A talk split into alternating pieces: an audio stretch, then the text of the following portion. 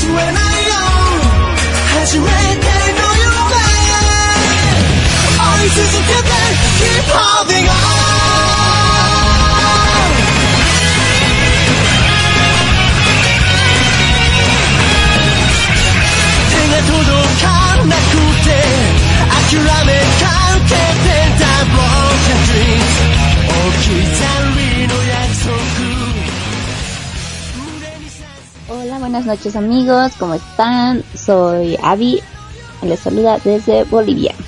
Mucho gusto. Esta noche eh, estaremos aquí solo con mi persona. Mis compañeros tuvieron algunos contratiempos por lo que no pudieron presentarse hoy, pero ya los tendremos en el próximo programa. Así que hoy nuestra temática es sobre películas anime. Muchos de ustedes han visto algunas, algunas que son muy conocidas. Eh, ya sabemos que hay de todo tipo, ¿no? De películas anime. Algunas que son muy tristes, conmovedoras, románticas, en fin, una variedad de películas. Y hoy vamos a iniciar con algunas de ellas. Una de estas, bueno, una de mis favoritas es Your Name. Muchos tal vez ya lo vieron. Que esta, esta película se estrenó en el año 2016 y tuvo mucho éxito por lo que en mi país, bueno, eh, varias personas lo, lo han visto, conocen de él y es, es, un, es una película genial. Aunque hay algunas cosas que no me gustaron, pero en fin. Este, esa película, les voy a dar un pequeño resumen de la película para aquellos que no lo hayan visto, pero que se animan a verla. Esta película trata de, de, bueno, tenemos dos personajes principales que son Taki y Mitsuya, Mitsuha, Mitsuha. Estoy mal con la pronunciación. En fin, eh, esos dos personajes mm, intercambian de cuerpos, pero en tiempos diferentes. Es como que mm, puedes, eh, Taki, por ejemplo, cambia de cuerpo con Mitsuha cuando, ah, cuando pasan tres años antes. Sí, porque cuando ya a medida que va pasando la película, eh, Mitsuha quiere encontrarlo a Taki así personalmente porque ella es de un pueblo muy lejano a la ciudad donde vive Taki. Pero cuando ella lo encuentra, él no la reconoce por completo. Pero cuando cambian de cuerpos es como que se ven su cara, se ven, se ven su rostro, o sea, todo. Cuerpo como son físicamente, sus amigos, pero cuando se encuentran personalmente no la recuerdan. Es como que Mitsuha vive tres años atrás que Taki. El drama es muy bonito. Mm, cuando eh, Taki se da cuenta de que eh, Mitsuha fue a buscarlo y él no la pudo reconocer en su tiempo, en ese debido tiempo, él se siente culpable por lo que empieza a averiguar dónde vive y cómo se llama el pueblo y todo eso. No obstante, eh, Mits- Mitsuga, digo, Taki se da, eh, se encuentra con una sorpresa fatal al enterarse de que el pueblo de Mitsuha no existe debido a que años anteriores ah, un meteorito, bueno, una parte de un meteorito cayó en su pueblo donde eh, eh, hizo desaparecer casi la mayor parte del pueblo y solo dejó un cráter enorme. Al enterarse de esto, Taki se, se obsesiona más con saber que por qué, cómo entonces él y Mitsuha cambiaban de cuerpos y cómo todo parecía estar en tiempo real, ¿no? Pero eh, no encontraba respuestas, a lo que lleva a que Taki eh, viaje al pueblo donde vivía Mitsuha, porque en una lista donde eh, tenían en un libro de que ah, las personas que habían fallecido, otras que habían desaparecido, eh, Taki justo encuentra el nombre de Mitsuha. Pero al no creer la muerte de Mitsuha, mm, va a buscarla y las personas que viven cerca al, pueblo donde existía antes mm, le hablan de, de lo que había pasado, en fin, toda la historia.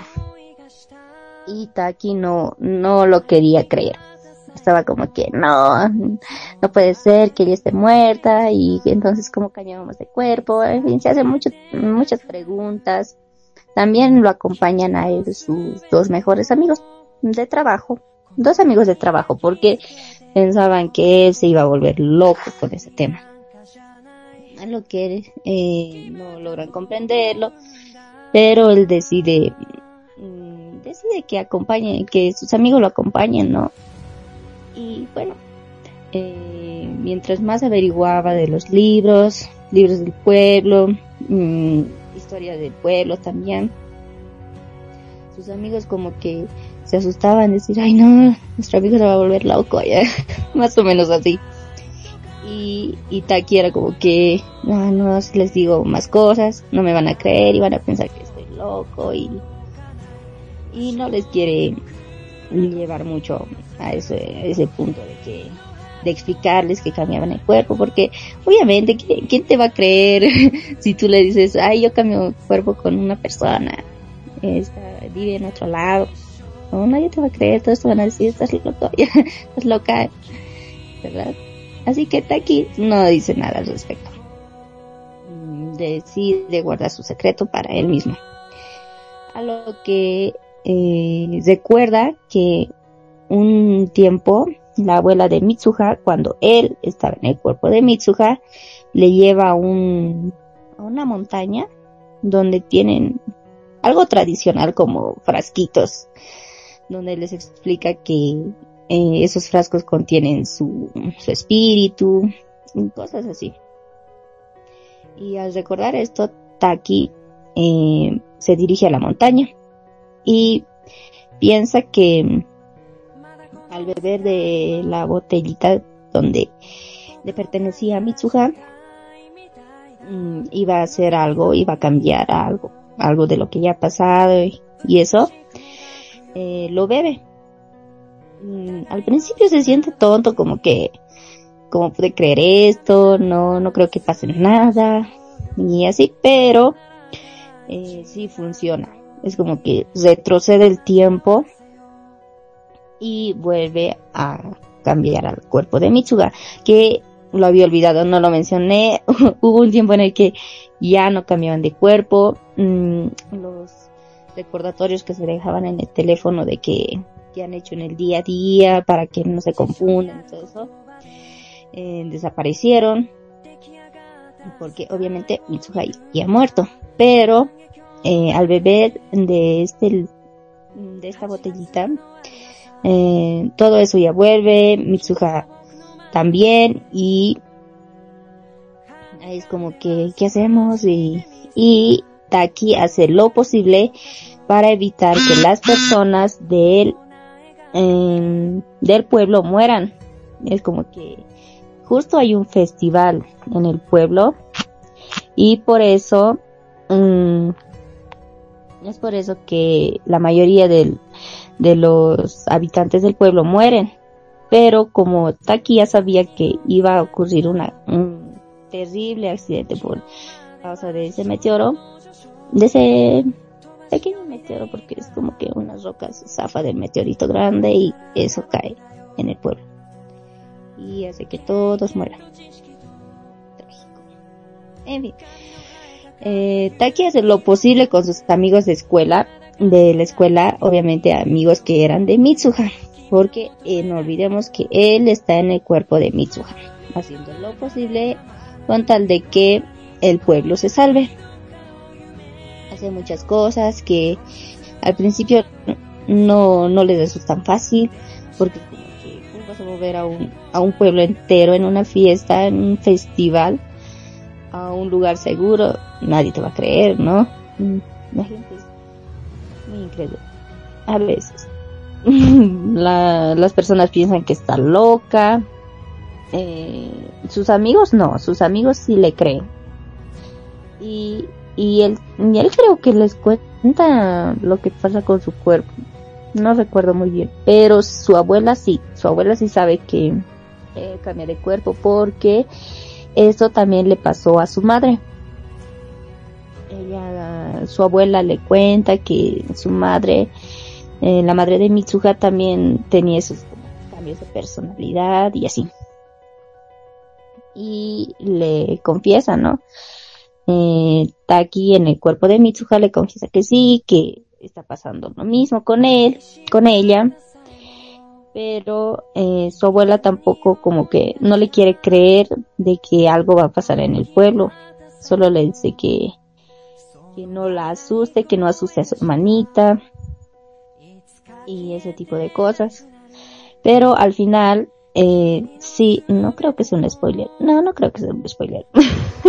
al final sí logra eh, salvar al pueblo. Eso es lo bueno. No mueren muchas personas. Creo que no muere ninguna persona esta vez. Y es como que en la montaña se encuentra con Mitsuha y Taki así se encuentran justo en el atardecer creo que es antes, creo que me estoy, creo que estoy mezclando las partes de la película, no soy buena contando. Pero el punto es que se encuentran y mmm, como que se sienten, sienten que están al lado, se hablan y se ven. Es como que en el atardecer pasa ese como un destello, como tipo Piratas de Caribe 3, un destello que hace iluminar todo y ellos se ven, o sea, se ven en persona, todo. Y, se, entre ellos dicen que, mm, creo que Mitsuha le dice que, no, no, no, miento.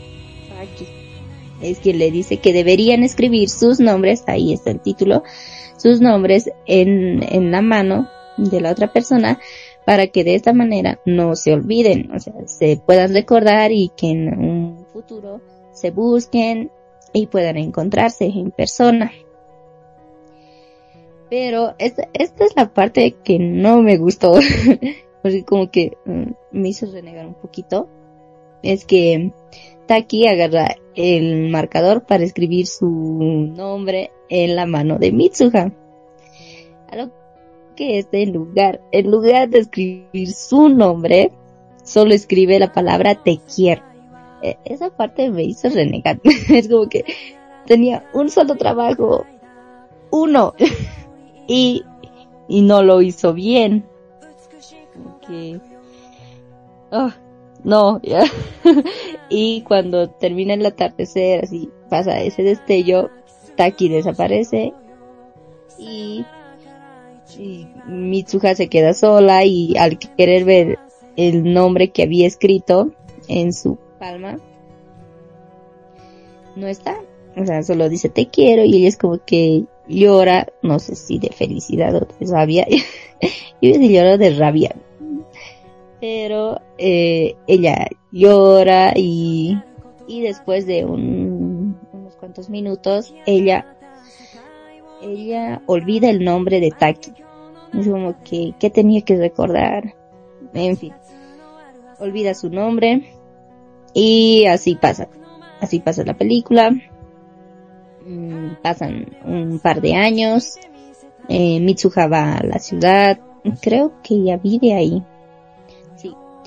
Sí. Ella ya vive en la ciudad y se encuentra con Taki, pero no se encuentran así directamente, sino que es como que se cruzan en la calle y es como que siente que alguien que es alguien conocido y lo mismo Taki piensa eso y, y entonces ahí se buscan correteando por un lado y por otro y se encuentran. Y al final solo dice, ¿cuál es tu nombre? Y ahí es donde termina. Es bonito, no voy a negar, es entretenido, es, es como que te atrapa. A mí me atrapó. Y esa es la película Your Name. Ahora vamos a hablar sobre otra película y estas, eh, esta sí es otra de mis favoritas. El, tem el título de esta película es una voz silenciosa. Es más conocido así. Mm, El nombre original en japonés no, no, me, acuerdo, pero es más conocido por una voz silenciosa. Es- esta película también se estrenó, de hecho, en el 2016. Eh, es igual se podría decir que es una película romántica, porque nuestros protagonistas son ya como normalmente son de una chica y un chico. El chico llamado Shouya Ishida y la protagonista que se llama Nishimiya o Shouko. Vamos a decirle Shouko y al chico Ishida porque es, es cortito y me acuerdo más fácil. Eh, esta película empieza, bueno, les voy a resumir también esta película para aquellos que no la han visto y quieren verla. Esta película trata del típico chico que hace bullying al estudiante nuevo, que en este caso es Shouko. Eh, o Nishimiya, voy a decirle Nishimiya. Eh, eh, Nishimiya, voy a describir a la personaje, es una es una estudiante, bueno, cuando ingresa al colegio de Ishida, es, son niños mm, de primaria y Nishimiya es una niña que no habla, es una niña muda, no habla y no oye bien a menos que tenga esos aparatitos que son para escuchar eso. y, y bueno, pues Ishida ya, ya lo mencioné, era el bravucón del curso, Eh, típico que hace bullying a los nuevos y a los que no se defienden. Eh, en esta película, Ishida y sus otros tres amigos más mm, ah, le hacen la vida imposible a Nishimiya. Le quitan sus aparatos de la oreja para escuchar, se los rompen, mm, rayan su pupitre, escriben cosas feas en la pizarra de ella. Pero al ver que Nishimiya no, no les dice nada, ay, es muy, uh, es muy bueno, al ver que ella no se defiende, ellos continúan y Ishida se enoja más, es como que la provoca y le dice, dime algo, ¿por qué no me reclamas? ¿Por qué no dices nada? ¿O qué intentas decirme? Así. Fatal. Pero ella, ella trata de comunicarse, no, es que no.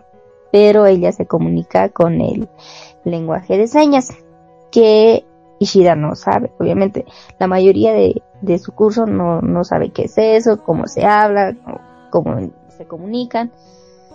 A lo que el director hace que se abra un curso para aprender lo que es el lenguaje de señas. Algunos no están de acuerdo y algunos sí, es como que ¿por qué solo por ella? y así. Y por eso más que todo como que eh, no a muchos les agrada a Nishimiya, a pesar de que ella, ella es una chica tranquila, muy buena y así. Pero al ver que eh, la, la madre de Nishimiya, al ver que eh, le hacen tanto bullying, que rompen sus aparatos de la audición, que son caros, eh, decide cambiarle de colegio. Es como que, no, aquí, aquí, aquí gasto mucho dinero. la cambia de colegio eh, y ahí es cuando empieza al, al ver que mm, Nishimiya se va de la escuela, otra compañera también se va de la escuela porque le decían que ella solo decía que era su amiga, pero ni siquiera la defendía. No, hacía nada, es como que mm, te ven que te están pegando y no, no te defienden, solo observa callada. Y era así, esa es su supuesta amiga. Y, y los amigos de Ishida es como que desde esa vez mm, le hacen la ley del hielo. Ya no le hablan, eh, ya no juegan con él. Y esto es malo, ¿no? Para alguien de, de esa edad, siendo niños, a lo que Ishida queda traumada, es como que ya no quiere ver a nadie a la cara y eso van a ver en la película. Porque la mayoría de los personajes al principio tienen una X en la cara. Yo al principio era de, está mal la película o qué pasa porque de nadie se ve el rostro, ¿no? Porque es así, o sea, él no puede ver a, a la cara a nadie porque obviamente el hecho de que ya lo ignoren en la escuela cuando era niño ha hecho de que él ya se sienta mal, no quiera ver a nadie y se aísle por, completo de todos. Y también se, se cambia de colegio, creo, o de secundaria. Sí, porque eh, ellos ya están en el nivel secundario. Eh, Ishida toma clases de lenguaje de señas porque creo que es más que todo por la culpa. Mm, porque su mamá también era como que lo obligue, cuando era niño lo obligó a, a disculparse con la madre de Nishimiya y obviamente que le pida perdón y, y le quería pagar todo lo, lo que había gastado en los aparatos para escuchar. Y y creo que la madre de Nishimiya la golpea porque tiene aparece una escena donde la madre de Ishida está sangrando su oreja. Y es como que ahí Ishida se siente mal hasta incluso intenta suicidarse. Tanto era su culpa que casi se mata. A lo que su madre es como que reniega como como toda madre no cuando se entera que piensas matarte. a mí mi madre me puede moler a patas, no tampoco, pero sí me puede regañar fatal. y eso es lo que hace la madre de Ichida. Mm, lo regaña e incluso lo, lo amenaza con quemar todo su sueldo de un mes de trabajo. Y, y le hace prometer a Ishida que no va a volver a suicidarse y él es como que no, no lo voy a hacer y ella es como que llora y como que sientes que vas a llorar porque es triste. Y, bueno, esa escena es un poco triste. Lloré en otra escena más adelante. y bueno, eh, Ishida se encuentra con Nishimiya sí, ya en nivel secundario y ya están más grandes, más jóvenes y empieza a hablar con ella trata de disculparse por las maldades que le hizo cuando era niño, que no se daba cuenta. Y al principio Nishimiya tiene miedo, obviamente. ¿Quién no va a tener miedo a su bravucón, no? Que yo no, yo lo golpeaba. Pero esa es otra historia. Y Nishimiya trata de esconderse, ¿no? De como que no, me da miedo, tal vez de nuevo me pega o me sea en ese plan Nishimiya pero Ishida es como que no, solo quiero pedirte disculpas y así. Y lo consigue, de hecho. Eh, se hacen amigos, Nishimiya y, e Ishida. Se hacen amigos, empiezan a salir. Eh, Nishimiya también tiene un, una hermanita pequeña, no tan pequeña, unos 3, 4 años menor que Nishimiya. Que al principio parece niño y todo, eh, todos, o sea, Ishida y, ah, no conté, tiene un, se hace amigo de un niño gordito a quien le están robando la bicicleta e Ishida va a salvarlo. Y se hace amigo de él. Él piensa, él tanto Ishida piensan que la hermanita de Nishimiya es un niño, porque se viste como niño, parece niño y tiene el cabello como niño, corto. Y además dice que, al principio dice que Nishimiya es su novia, sí, todo con plan de alejarla de él. Pero, mmm, cuando el, el amigo de Ishida, el gordito y pequeño, quiere golpearlo a quiere golpear a la hermanita de Nishimiya, dice que ahí, ahí se dan cuenta que es una niña. Es como que se sorprenden y el gordito se asusta, se aleja. Es una escena graciosa. Ahí ya todos se hacen amigos. Eh, Nishimiya le pide volver a ver a su amiga, la que no hacía nada por defenderla, para que, bueno, se encuentren y salgan, o sea, al parque o donde sea. Y le dice que sí, que pueden verse y todo. Al final se encuentran todos de la escuela, eh, Ishida se, hace, se hace amigos de sus antiguos compañeros, tiene nuevos amigos y él es como que se siente raro porque lleva un buen tiempo sin amigos, estando solo, en su soledad. Es algo muy redundante.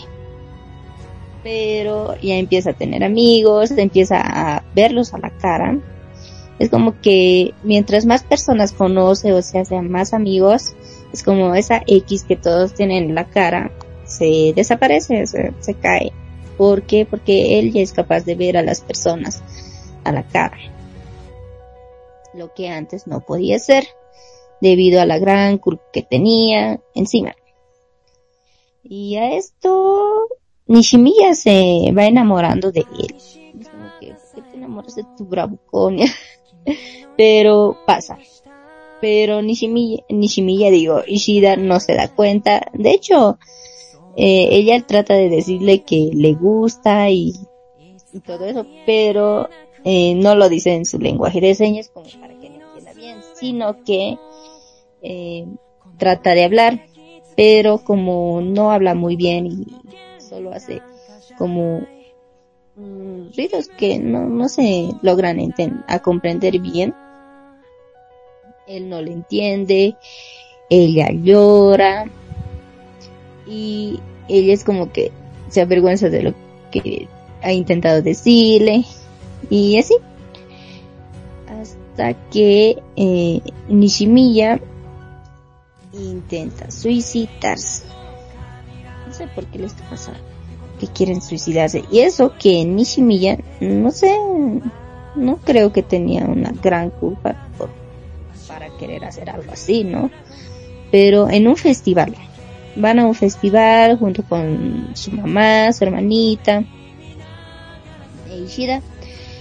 Y mientras mm, la madre de Nishimiya y su hermanita van a comprar algo para comer mientras ven los juegos artificiales, eh, Nishimiya se despide de Ishida diciendo que va a ir a hacer algunos trabajos de la escuela y ese tipo de cosas y que va a ir a su casa.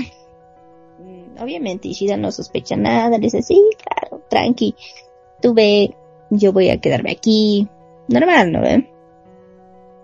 Mm, hasta que la hermanita de Nishimiya le pide a Ishida que vaya a su casa a traer su cámara fotográfica porque obviamente quería fotografiar el momento, guardar recuerdos y así. Ah, pero cuando Ishida llega a la casa de Nishimiya, eh, la sorprende a ella parada en la baranda de su balcón, como para lanzarse ya, ya preparada para lanzarse. Y al ver esto, Ishida se asusta, eh, quiere detenerla, pero ella se lanza, se lanza al éxito. es como que ya, ya la da por perdida, pero no, como siempre, aquí hay la suerte del protagonista. Ella se salva porque Ishida logra detenerles, como que llega en tiempo rápido, así como que se cae y, él corre desde la puerta hasta el balcón en un segundo y logra tomarla de la mano, cosa de, de salvarla. Pero como ella ya estaba demasiado abajo, podría decirse, vamos a decirlo así. Él no logra sostenerse bien, sí logra que ella se sostenga de, de la baranda y se salve, pero al hacer esta fuerza Ishida es quien se cae. Se cae y muere. No, mentira. No, no muere. Es como va es el protagonista. No. no, no muere. Pero sí va al hospital. O sea, ¿quién sobrevive sano y salvo una caída de, no sé, creo que eran tres pisos su departamento. Creo, no estoy segura. El punto es que él cae sobre arbustos. Ay, no recuerdo muy bien esta parte. Creo que era arbustos o un lago. Algo así. El punto es que sobrevive, pero cae, queda en coma. Y al ver esto, Nishimiya se siente culpable, eh, va a disculparse con la mamá de Ishida, obviamente, por su culpa está en el hospital, tonta, por quererse matar, casi mata a su amigo y al chico que le gusta de paso. Eh, va al hospital, quiere disculparse, pero eh, una de sus amigas que eh, era parte de las chicas que le hacían bullying a Nishimiya cuando estaba en nivel primario y era amiga de Ishida, eh, creo que sí, está, se puede decir que enamorada de Ishida, porque siempre, siempre quiere estar con él y cuando es, mm, cuando está en el hospital, ella va a visitarlo, le cuida, o sea, vela por su bien. Pero cuando le ve a Nishimiya que está en el hospital y que quiere verlo, la golpea, le pega, le echa la culpa, típica chica enamorada. Y de hecho le, le golpea a Nishimiya delante de su madre. Y su madre de Nishimiya obviamente no se va a quedar quieta ahí diciendo, ay mira, le está golpeando a mi hija. No, la agarra y también quiere pegarla. Creo que de hecho se pelean las dos, la chica y la madre de Nishimiya ellos, ahí, en esta escena sí lloré porque eh, es muy conmovedor como Nishimiya se inclina, la típica inclinada de los japoneses cuando piden perdón. Hace eso a la madre de Ishida. Porque obviamente es su culpa que esté ahí, es su culpa, todo, todo es su culpa de que casi muera y que ella se quede sin su hijo. Eh, va y le pide perdón llorando entre lágrimas y la madre de Nishimiya también, obviamente, se siente culpable porque por culpa de su hija, su hijo está así, ¿no ve? Y le piden perdón, lloran y la madre de Ishida es, buena onda, es buena onda, les dice que no, que todo está bien, que seguramente él, él le hizo algo a Nishimiya como eran niños y que por eso estaba a punto de morir, en fin, trata de justificar el por qué tal vez eh, tenían un problema y que por eso él ha caído y no Nishimiya, ¿cierto? Pero no, le dice que no, que es su culpa, pero al final eh, les perdona, les dice que no pasa nada, que más bien no se ha muerto, ese tipo de cosas. Como típica película, donde todos somos buenos.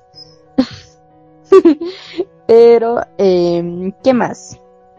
Mm, Ishida en un, en un sueño es como que mientras está en coma siente que está soñando y de la nada despierta una noche. Y Nishimiya dirá, ah no, sentí algo, iré por Ishida. el punto es que ella va corriendo así en pijama a mitad de la noche, va corriendo hacia el hospital y bueno, Ishida se asusta de por qué estoy en el hospital, qué me ha pasado. Y se despierta de golpe y no entiende nada de lo que ha pasado, tal vez si todo era un sueño, se levanta, sale del hospital así y en bata y se va corriendo y se encuentran donde un estanque de carpas, esos pescados, esos pescados bonitos que hay en Japón, que son tradicionales creo. Mm, se encuentran ahí Porque antes siempre, siempre saben estar ahí alimentando las carpas con sus panes y eso. El punto es que ellos eh, se encuentran ahí, Nishimiya le pide perdón y él como que no, no pasa nada, todo tranqui, sigo vivo ya. Acepta sus disculpas porque primera no entiende muy bien, o sea, no, no comprende la situación de que eso era real, era un sueño, pero todo bien. Mm, sus amigos se alegran de que ella vuelva al colegio, eh, le hacen tipo guirnaldas de origami, no sé cómo se llama, pero le dan la bienvenida, su amigo el gordito es muy tiernito, llora cuando lo ve porque es como que Shira no quiere mirarlos, o sea, se siente apenado, avergonzado, no quiere verlos, se oculta, pero de hecho piensa que están enojados con él, pero no. Su amigo, el gordito, le hace entender que no, que está feliz de que haya despertado al fin y de que esté de vuelta en el colegio. Y, y bueno, pues se, se reconcilian, están nuevamente como amigos y nuevamente amigos con todos sus demás amigos. Con los que ya había hecho con el transcurso del tiempo, ¿no? Y ahí es como que justo también hay un festival en el colegio donde hay exposiciones y le dicen vamos a caminar a ver todo ese tipo de cosas y así. Así es como termina la película. Ishida empieza a ver a todos a la cara, eh, esas X o cruces que se tenían en el rostro de los personajes secundarios y personajes de relleno eh, ya no están porque puede ver a todos a la cara. Ya no se siente apenado, no se siente avergonzado, no se siente con la culpa. Se siente libre. Y así es como termina esta película. Una voz silenciosa. Es muy bonito. De hecho lo vi cuando estaba tomando clases de lenguaje de señas y es como que dice que Facebook te vigila y ahí empezó a aparecerme esta película como sugerencia y era de qué es esto. Y justo era de lenguaje de señas. Y es bonito. Y Shira aprende de ya desde antes a, comunicarse con lenguaje de señas después de que sufrió el trauma de que todos lo ignoraran por culpa de Mishimiya de irse sin decir nada de la escuela. Y así. Es, muy bonita esa película, la verdad a mí me gustó mucho. No hay nada de lo que me haga renegar como, como la, la anterior película de Your Name. Eh, esta película me gustó todo. Absolutamente todo. Y de hecho la vi varias veces ya. Cuando me aburro o cuando me parece de sugerencia, transmitiendo en vivo en alguna página de Facebook. Eh, la veo porque es, bonito. Tienen que verla para aquellos que no los han visto y que ya les he contado toda la película. Véanlo, es muy bonito. No se van a arrepentir. Es, es una película muy buena. Ahora, mmm, no sé si producción dice, ah, bueno, nos dice que vamos a una pausa y volvemos con otras películas uh, que les voy a contar y recomendar para aquellos que no lo han visto. Así que nos vamos a una pequeña pausa en el programa.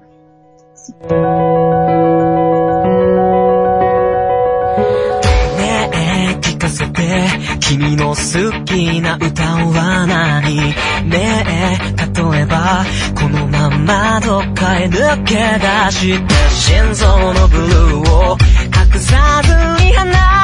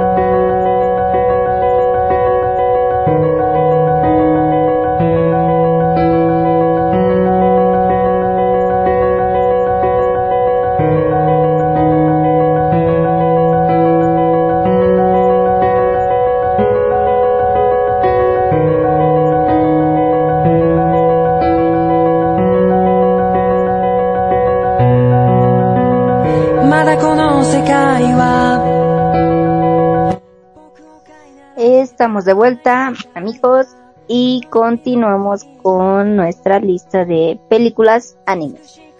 ¿Se, han dado cuenta que no puse aquí los OVAs, cierto? Es porque ese es otro tema. en fin, continuamos con las películas anime. Que en esta ocasión eh, voy a hablar sobre lo que es los niños lobo. Muchos, muchos de ustedes ya han visto esta película que ha sido muy sonada estos últimos años. Esta película se estrenó en el 2012. Eh, he leído que tiene buenas críticas y en lo personal a mí me gusta y es otra de mis favoritas. Por lo que eh, les voy a resumir esta pequeña película para aquellos que no lo han visto o que se animan a verla después de este resumen. Bueno, esta película inicia con una típica pareja, pero no una pareja normal. En, en este, en este caso, la protagonista, bueno, nuestra protagonista es una estudiante universitaria quien se llama Hannah y se, se llega a enamorar de un hombre que llama su atención porque es callado, reservado y siempre se sienta en el mismo lugar. De hecho, este, este chico de quien ella se enamora eh, no está inscrito en la universidad. De hecho, va solo de oyente. Es un hombre que trabaja y que en sus tiempos libres, podría decir así, va a la universidad a estudiar, sí, estudiar y a prepararse un poco más para la vida. Pero a medida que de que eh, el interés de Hannah va creciendo por este muchacho, va, va averiguando cosas y logra que él se enamore de ella. Pero, pero, antes de que esto pase, eh, él le cuenta un secreto a ella. El terrible secreto de que él no es un hombre normal, una persona normal, sino que es un hombre lobo. Así es, amigos. Nuestro protagonista, bueno, no es protagonista, bueno, podría decir que sí es un protagonista. Es un hombre lobo. Se convierte en lobo eh, a voluntad. Sí, es solo a voluntad. Es como que quiero ser lobo ahorita, después no, y así cambia. A ella, esto no, esto obviamente no le importa, ¿por qué? Porque el protagonista es guapo, es alto, bien parecido, así, refachero. Y dice, no me importa que seas un hombre lobo, yo te quiero. Y así es como empieza la película. Ella se enamora de él, él se enamora de ella, tienen cachorros, ya no. de hecho, cuando empiezan a vivir juntos, ella obviamente, naturalmente, queda embarazada, pero tiene una preocupación, es como que no sabe si su bebé va a ser ser humano o un lobo o mitad lobo, en fin, se hace muchas preguntas, pero solo le importa que esté sano. Eh, este primer hijo que tiene nuestra protagonista es una niña que nace como cualquier persona. Es una persona y ella se alivia, están felices y como creo que es tradición o instinto de que cuando nace su bebé de, de lo, obviamente de la mujer que procreado por, por el hombre lobo va a cazar una especie de aves y lo trae, o sea, entre los hijos. Claro, pues es un perro, no puede abandonar sus instintos. Bueno, un lobo, es un lobo. El punto es que eh, va a traer comida para alimentar a su esposa y a su nueva hija. Y es como que su esposa dice, este está loco. Pero luego dice, ay, así lo quiero. Y está feliz. Está feliz. Los tres son una familia feliz.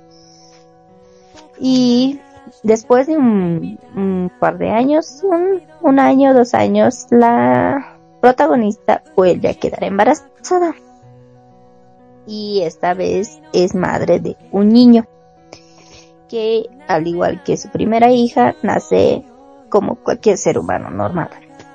Pero en esta ocasión, cuando el padre, el hombre lobo, va, va a cazar nuevamente, eh, no, no vuelve a casa, a lo que su esposa, o sea, la protagonista, se queda preocupada, dice como que, ¿dónde está? ¿Por qué no vuelve? ¿Qué ha pasado con él? Nada. No hay rastros de él. Hasta el día siguiente. Porque eh, ella carga, se va a la calle buscando a su esposo, cargado a sus dos hijos pequeños, hermanos, y de paso con lluvia. Porque está lloviendo fatal y, ella dice, ah, no, no, yo tengo que ir a buscar a mi, mi esposo, ¿dónde está? Estoy preocupada, ya, llora y todo eso.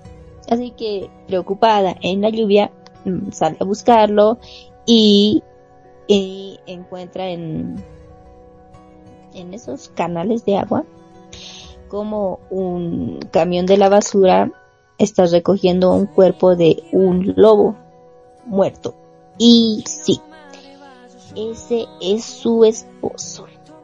Está muerto, frío, congelado, tieso. Una noticia fatal para ella y sus dos hijos pequeños. Obviamente ella no puede decir, ay no, mi esposo, no lo metan a la basura, déjenlo, yo lo voy a enterrar. No, no puede decir eso. ¿Por qué? Porque su esposo muere en su forma real de lobo y solo ve cómo el camión de la basura se lo lleva. Ella no sabe qué hacer y dice, ah, no, no, no, tengo tiempo para reprimirme, ya, porque ella está, obviamente está triste, o sea, ¿quién no va a estar triste si ve a su esposo morir? Y de paso que lo meten al camión de la basura, ¿no? Está triste, pero obviamente no se puede dejar derrumbar. ¿Por qué? Porque ahora ya tiene dos hijos, un recién nacido de paso. Lo peor para ella. Así que ella trabaja duro y, y va pasando el tiempo. Mm, sus hijitos, ah, no les dije, sus hijitos también se convierten en lobos. Porque obviamente son hijos de hombre lobo. El punto es que eh, a veces cuando se enferman, o sea, agarran un resfriado como cualquier niño normal, ella no sabe dónde llevarlos, si al doctor, o sea, si al hospital o a la veterinaria. Así que solo decide curarlos ella, ella sola. ella se responsabiliza de todo. Lo peor para ella. Trabajo, más trabajo al cuidar a sus hijos, además de que cuando están jugando en el, en el pequeño departamento donde ellos viven, se convierten en lobos, están saltando, empiezan a aullar y eh, los vecinos obviamente escuchan y se quejan de que ella tiene mascotas, pero al ver en su casero, al ver que no tiene animales, dicen, no, ¿de dónde vienen esos aullidos? Esas pisadas de mascotas, corretear por todo el departamento, así que ella toma la decisión de mudarse. Se muda a un pueblo muy lejano donde hay bosques, más bosques, montañas, mm, huertos, donde la gente es obviamente es de campo y cosecha sus propios alimentos. Ella compra una casa que está en un mal estado porque no tiene ni puerta, pero ella dice aquí voy a vivir feliz. Así que se muda, vive ahí, empieza a reparar la casa, además de que su casa es muy espaciosa, es grande, solo que parece abandonada cuando la compra. Así que empieza a refaccionarla, ella consigue trabajo mm, cerca al pueblo y eh, obviamente su hija, su hija mayor, no me acuerdo muy bien el nombre. Eh, ah, sí, su nombre es Yuki. La niña mayor se llama Yuki y el niño se llama Ahmed. Eh, la niña es extrovertida, le gusta explorar cosas, ella caza mm, como, como un lobo salvaje. Le gusta cazar, correr, mm, es habladora. Todo lo contrario a su pequeño hermano Ame. Él es callado, tímido, llorón. Llorón. y es muy introvertido. No hace mucho. De hecho, solo dice algunas cuantas palabras en toda la película. Al Yuki al ver que eh, los niños que viven cerca de su casa van a la escuela, ella también quiere ir a la escuela, dice que es la escuela, que quiere ir, y su mamá les mm, sí les da permiso, aunque al principio como que se preocupa porque qué pasa si ellas se vuelven lobos, ellos se vuelven lobos estando en la escuela, porque asustarían a todos o también a ellos se los llevarían, ¿cierto? Hacer experimentos crueles con ellos. Bueno, eso no lo dice, pero su madre como que se imagina cosas malas que puede pasar en caso de que las personas del pueblo se enteren de que ellos son lobos. Pero eh, les recomienda, ¿no? Obviamente, les dice que no deben convertirse en lobos delante de otras personas, que, que eso sería un, gran problema para todos ellos, que los separarían si alguien más se entera, todo ese tipo de cosas. Y obviamente Yuki dice, sí, sí, sí, no hay problema, yo quiero ir a la escuela. Pero su hermanita es como que no, no dicen nada. Nada de nada. Cuando van a la escuela, Yuki obviamente está emocionada, tiene mochila, vestido nuevo, ropa nueva, zapatos nuevos para ir a la escuela y obviamente está emocionada, ¿no? Pero Ahmed no, él está como que no dice nada, está callado. Pare la mayor parte de la película parece triste, de hecho. Así que su mamá dice, bueno, mmm, van a ir los dos a la escuela, diviértanse y estudien mucho. Yuki sí es buena estudiante, es participativa, le va bien porque tiene amigos, sabe cómo hacer amigos. En cambio, Ahmed no, él es callado, como es callado y nadie habla al niño callado en las escuelas, lo ignoran por completo. Él se sienta atrás mientras que Yuki se sienta al frente. Y así pasa que Ahmed mm, ya no quiere ir más a la escuela, quiere estar más en el campo libre, siendo el mismo. Mientras que Yuki sí quiere ir a la escuela y que no le importa si su hermanito no va, ella quiere ir porque le gusta. Eh, además de que ella tiene amigos y su hermanito no. ¿Quién va a querer ir a la escuela si no tiene amigos, cierto? Se la pasa solo. Así que, bueno, así pasa un par de años. Mm, crecen un poco, obviamente crecen. Si pasa años. Un par de años más. No demasiado. Siguen en la escuela primaria. Eh, Ahmed ya deja, deja por completo la escuela. Y su mamá dice, ay, ya, ni modo. Que lo deje. y Yuki no, Yuki continúa con, con el estudio hasta que llega un niño nuevo. Ese niño es como que tiene el olfato más desarrollado. Así tipo Tanjiro de Kimetsu no Yaiba. Porque cuando está cerca de ella le dice, creo que hay un perro aquí cerca.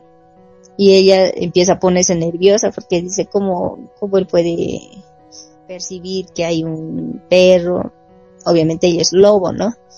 Y es como que relaciona ese aroma a perro o lobo.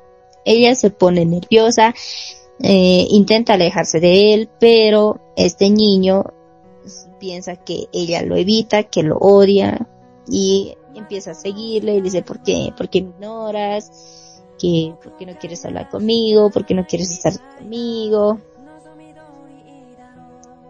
y así. Y ella le dice que no, que no es su problema, que no es porque no le agrada, sino que simplemente no quiere estar cerca de él. Y tanto le insiste este chico que ella se enoja. ¿Quién no se va a enojar? Te la pasa persiguiendo, ¿no ve? Hasta yo me enojo. ¿eh? El punto es que Yuki se enoja a tal grado de que eh, cuando este niño la rincona así como para, que no vaya a ningún lado y le diga por qué no quiere estar con él o cerca de él. Ella eh, se siente intimidada y se vuelve lobo. Y lo golpea. Le, de hecho le rasca la parte de la oreja que le deja sangrando.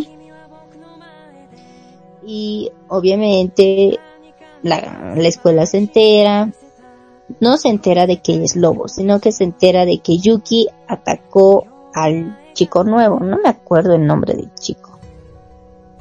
Pero hacen llamar a sus papás, como, como cuando haces algo malo en la escuela y te dicen voy a llamar a tu papá para decir lo que has hecho. Eso pasa aquí.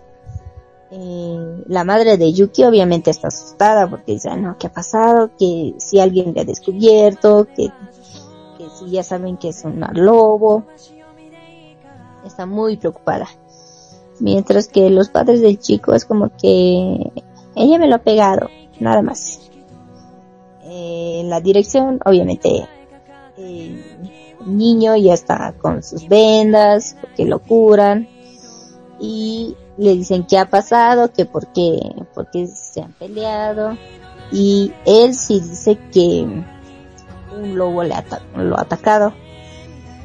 Y que no era, que no era Yuki, sino un lobo. Y ahí es como que Yuki se asusta, su mamá se asusta más porque el niño ha visto que ella es un lobo y les ha dicho a, sus padres y a la directora, creo que es directora o director, no recuerdo muy bien, eh, que había un lobo ahí, que era un lobo quien lo había atacado a él, pero no le creyeron. Típico, no creen al niño, ¿cierto? No le creen, dicen que, que no va a volver a pasar.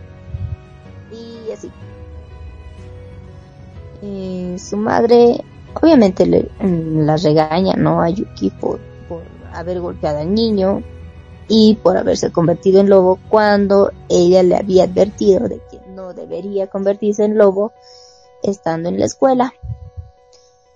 Después de una buena regañada, es como que ya todos tranquilos, no pasa nada, estamos todos felices y contentos. Eh, van al bosque a despejarse un poco porque como viven cerca de una montaña, eh, ellos pueden estar en su forma, forma de lobos, tanto su hermanito como Yuki. Entonces, mmm, van, se despejan, corren y el niño Ahmed encuentra un lobo y le da curiosidad saber quién es, qué hace y, saber más sobre él mismo, ¿no? Porque no sabe mucho de cómo es ser un lobo o por qué es un lobo. Así que el niño ya empieza ahí su curiosidad y empieza a seguir al lobo. Su mamá no dice nada porque es como que está trabajando. Ah, también olvidé, olvidé un detalle. Como viven en el campo, eh, la madre de estos niños empieza a, a sembrar en, en su huerto. Y mientras ella hace los labores de tierra y, y todo eso, eh, su hijo, el pequeño, va, va al bosque y siempre se encuentra con, con ese lobo. Creo que es un lobo, sí, es un lobo viejo. Y va con él cada tarde. A qué averiguar cosas de él. Pero su mamá, su mamá no se da cuenta, no sabe, no sabe en qué anda su hijo, mientras ella hace los trabajos de su huerto. Y la gente ya empieza a hablarle a ella, porque al principio no, como que la ignoran, pero después ya eh, son buenos vecinos, eh, hacen lo que se conoce el trueque, intercambio. Me das papa, que te doy cebolla. Algo así. Hacen eso, se llevan bien y todo, todo bien hasta que su hijo decide eh, irse. O sea, dejar por completo a su mamá y a su hermana y vivir en, en la montaña como un lobo de verdad. Obviamente su mamá no está de acuerdo porque él es un niño, es un niño pequeño que ya quiere irse de su casa y ella es como que obviamente se preocupa por su hijo, ¿no? Además que es pequeño y débil, porque sí, es débil. Se enferma, eh, se pelean con su con su hermana y su hermana siempre le gana, a menos que él esté muy, muy enojado. Entonces ahí es como que saca todo su poder y le gana en las peleas a su hermana. Y así, eh, Yuki se hace amiga del niño que, que quería ser su amigo y a quien ha, ha golpeado. Mm, ¿Qué más? ¿Qué más? ¿Qué más? A ver, eh, voy a ver si estoy omitiendo algo. Mm. Eh, ah, sí. Yuki, al ver que él ya es su amigo, decide mostrarle su verdadera forma. O sea, mostrarse como un loco. Pero cuando hace esto, mm, su, su amigo, bueno, el niño que ahora ya es su amigo, eh, no se asusta, no, no va de chismoso. Es como que solo le dice, ya sabía ya sabía que eras un lobo. Yuki se sorprende, obviamente, ¿no? Porque no le ha delatado. Y eso hablaba muy bien de él. Se hacen más amigos. Y obviamente niño de chismoso. Ya son amigos. Eh, por otro lado, su hermanito ya se va por completo, o sea, ya se pierde más de horas en el bosque.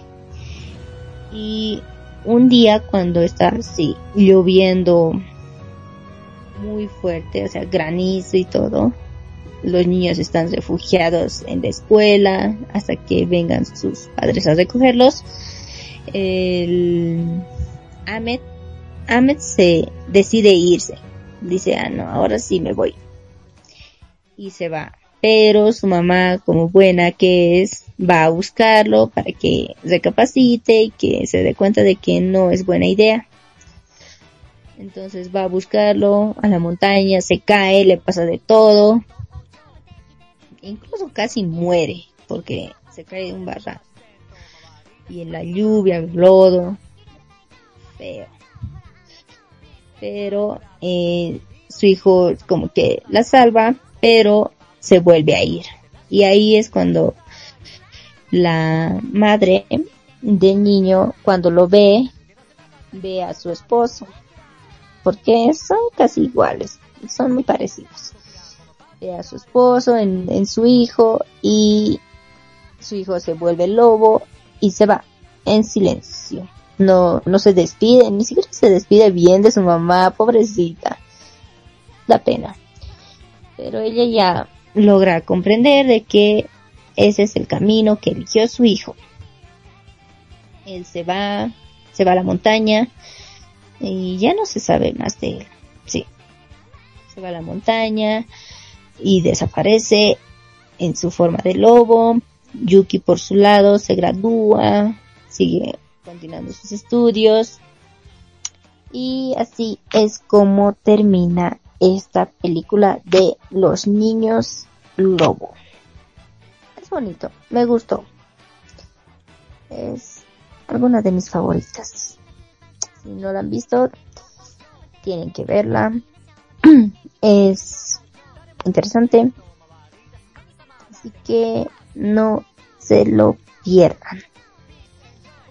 Ahora vamos con otra película anime que tal vez muchos de ustedes ya lo han visto.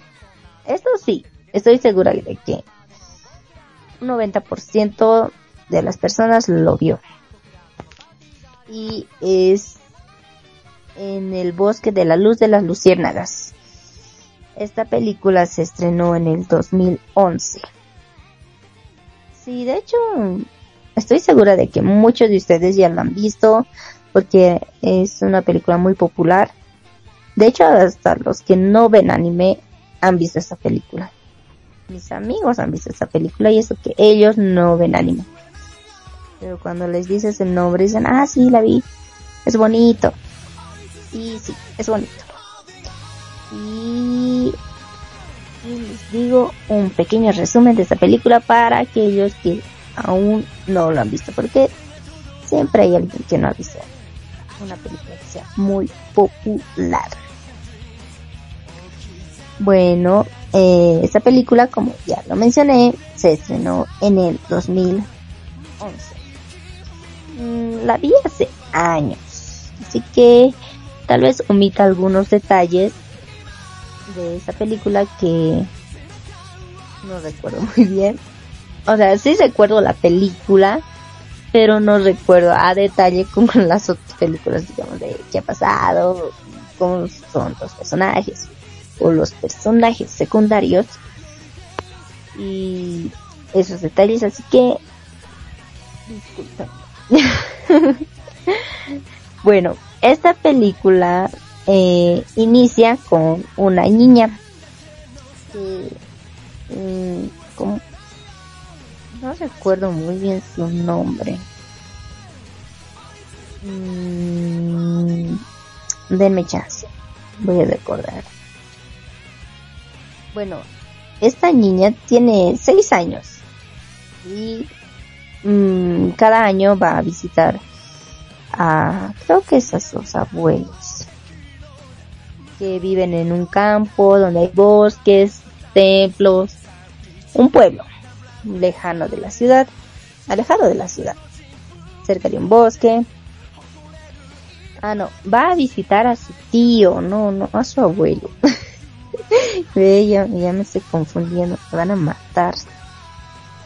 Son fanáticos de esta película. Esta niña se llama Otaru, que al ir a explorar el bosque que, que queda cerca, se pierde. Y en esto, eh, obviamente se desespera, además es una niña pequeña, ¿no? Se desespera para encontrar ayuda y no encuentra nada, pero eh, después de un buen tiempo se encuentra con un espíritu, un espíritu que es que vive en el bosque o es del bosque, que siempre lleva una máscara, una máscara de zorrito, así como tipo eh, la mascarita que lleva Tanjiro de Kimetsu no Yaiba en los primeros capítulos cuando entrena con Urokuraki ese tipo de mascaritas este este espíritu lleva ese tipo de máscaras de zorrito podemos decirlo así que se llama Jin eh, al principio ella como que siente curiosidad por él, pero él le dice que no debe acercarse demasiado a él, que no lo puede tocar. Porque si ella lograse tocar a este espíritu o cualquier ser humano, así de carne y hueso, logra tocarlo, él llega a desaparecer. O sea, desaparece por completo. Así como mmm, los Vengadores. Así. mm, al principio la chica como que mm, tiene mucho mucha curiosidad de qué pasa si lo toca. Tiene curiosidad de querer tocarlo, pero él no se deja. Así que mm, para que no pase eso, solo le da una ramita en la cual ambos, agarrados de extremo a extremo, caminan. Caminan agarrados a la ramita como simulando que caminasen de tomados de la mano.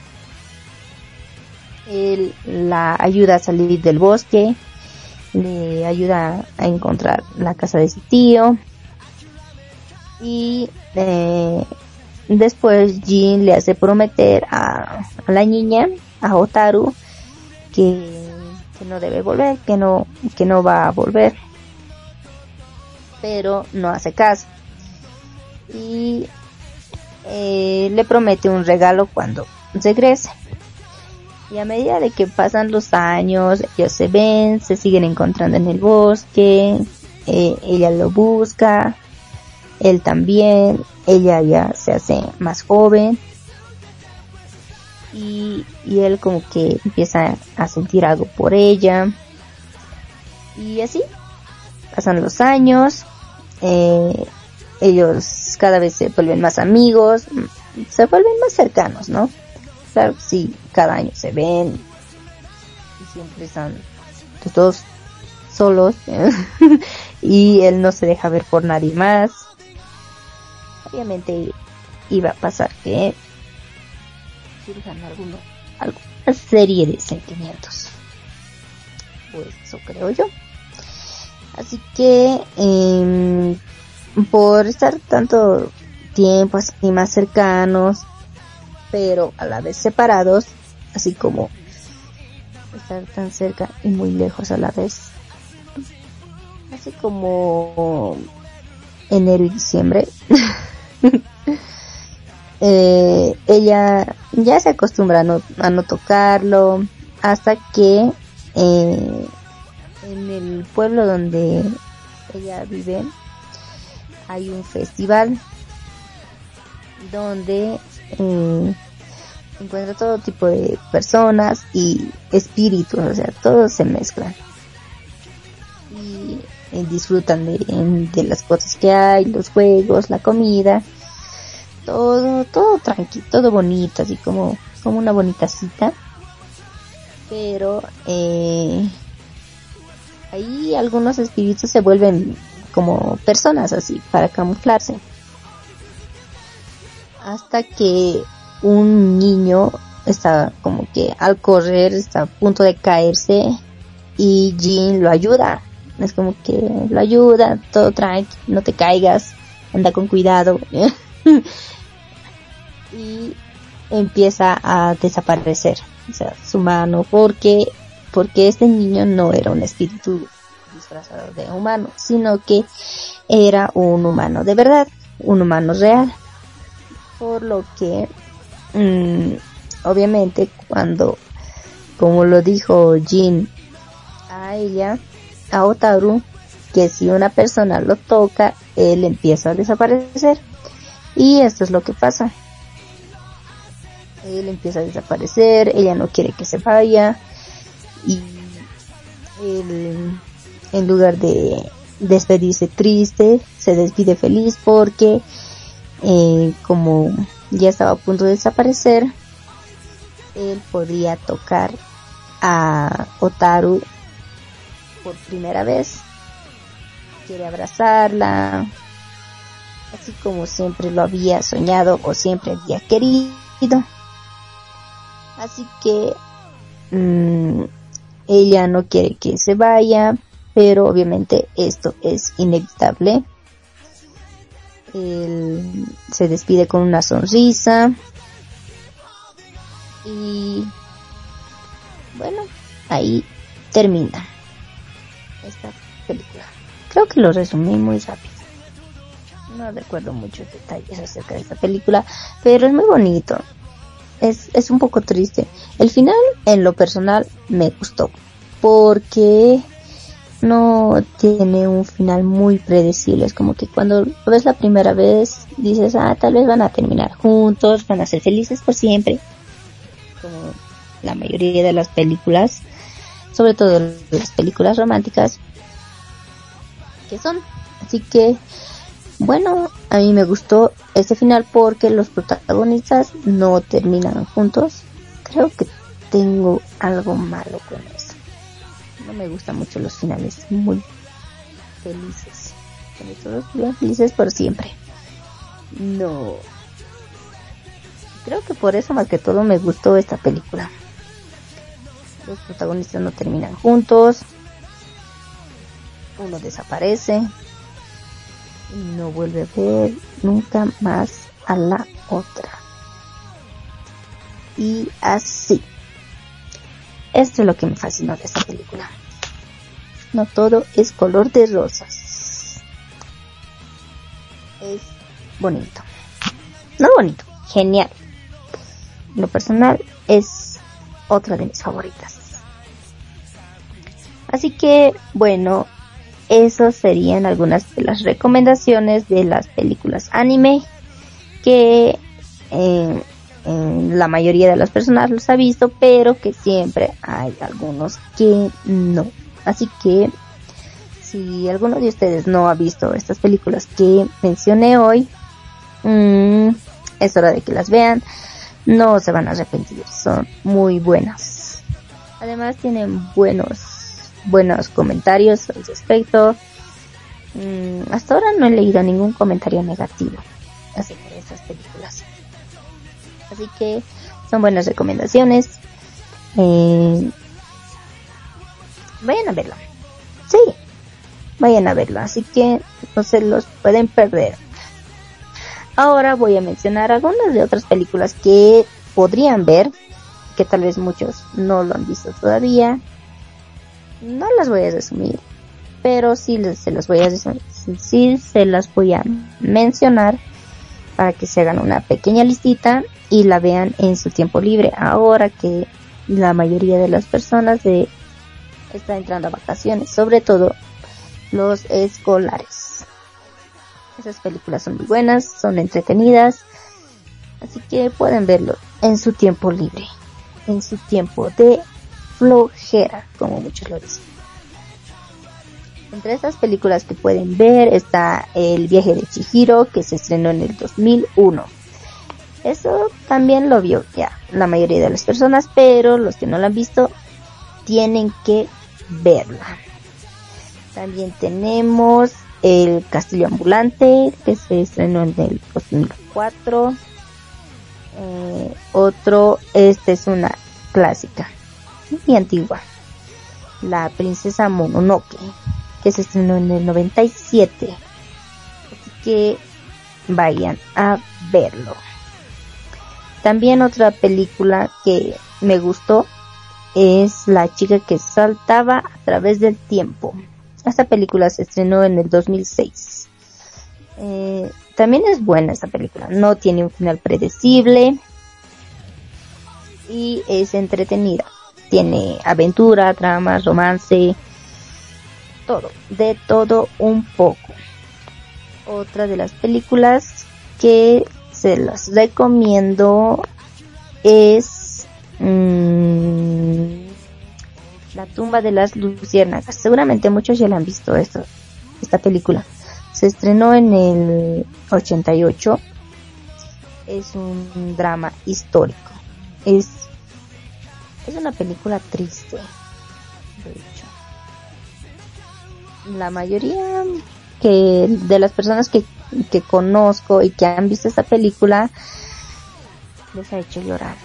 Es triste, esta película está basada en esos tiempos de guerra de Japón, donde no, no se los voy a resumir, tienen que verla, tienen que verla, no pueden perderse esta película, es una clásica. Tal vez han escuchado a sus amigos hablar de esta película, así que para los que no lo han visto, vayan a verla, búsquenla, es, es una película que no se la pueden perder. Así que, bueno, están esas películas entre mis recomendaciones, así que espero que lo hayan anotado, tengan una pequeña lista y lo vean. Ah, última mención para una película sería Hiroshima. Esta película también está en esos tiempos de la guerra. De hecho, de tiempos de la Segunda Guerra Mundial. También tienen que verla, no se las voy a resumir. Para aquellos que les gusta la historia o temas de historia, tienen que ver esta película. Es súper genial. Es muy histórico. Que no se lo pueden perder. Tienen que ver esta película. Y bueno, esas están entre mis recomendaciones de películas anime que deberían ver y que no se lo pueden perder. Y antes de terminar el programa voy a hacer un comentario sobre una película anime donde no la entendí. Pasa esto.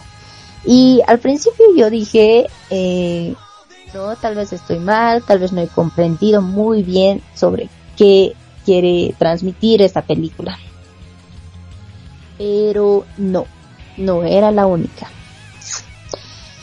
Porque, ah, antes que nada les voy a decir el nombre de esta película. Tal vez ustedes puedan verla, buscarla y verla y decirme después qué les pareció, si ustedes sí lograron entenderla, comprenderla, así para darme cuenta y verla otra vez.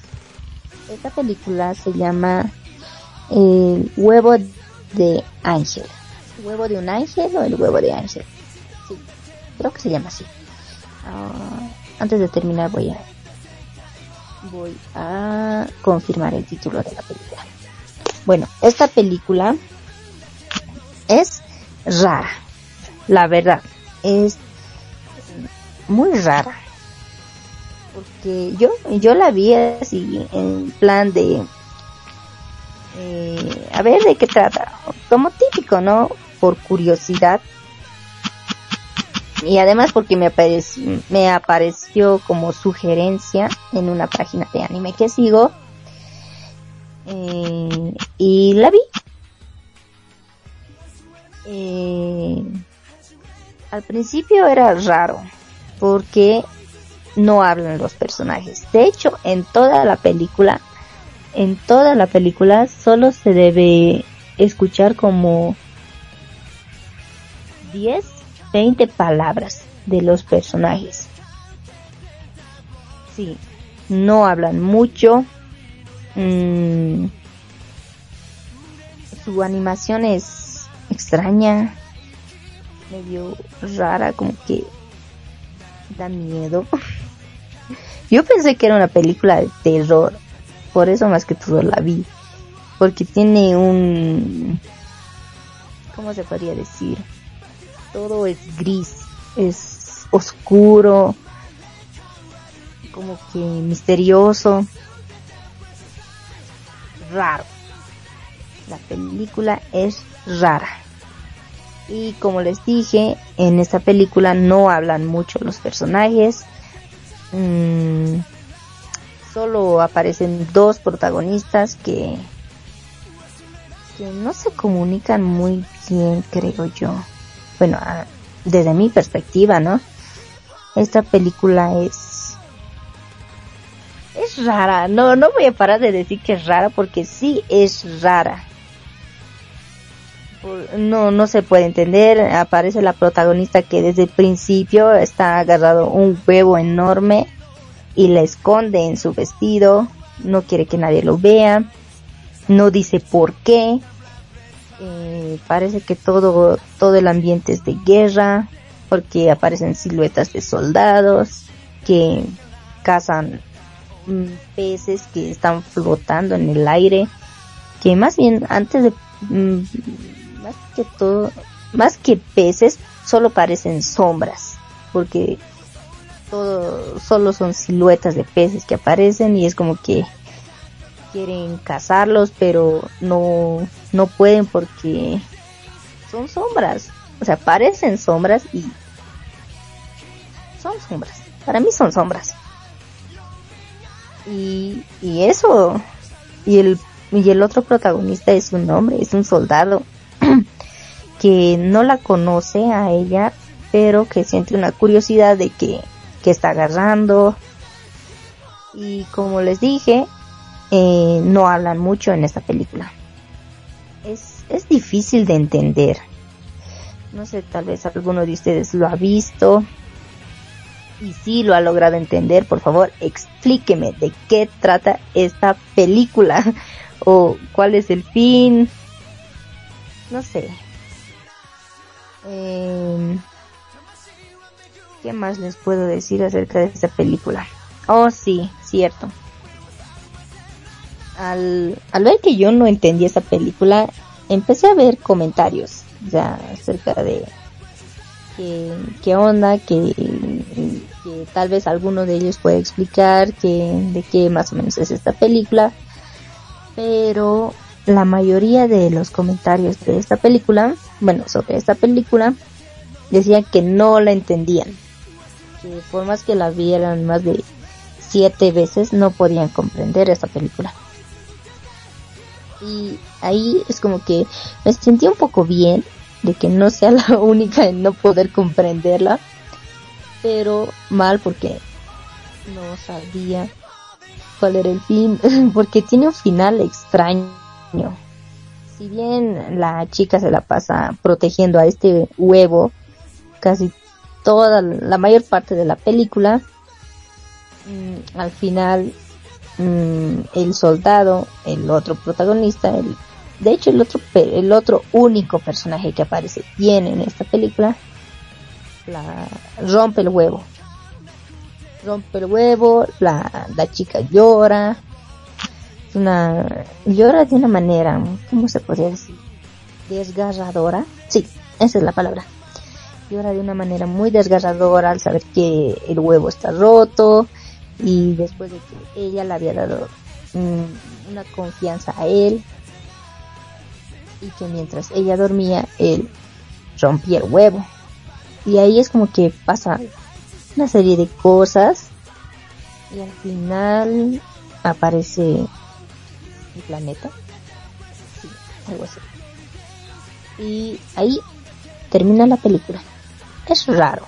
No me voy a cansar de decir que esta película es rara.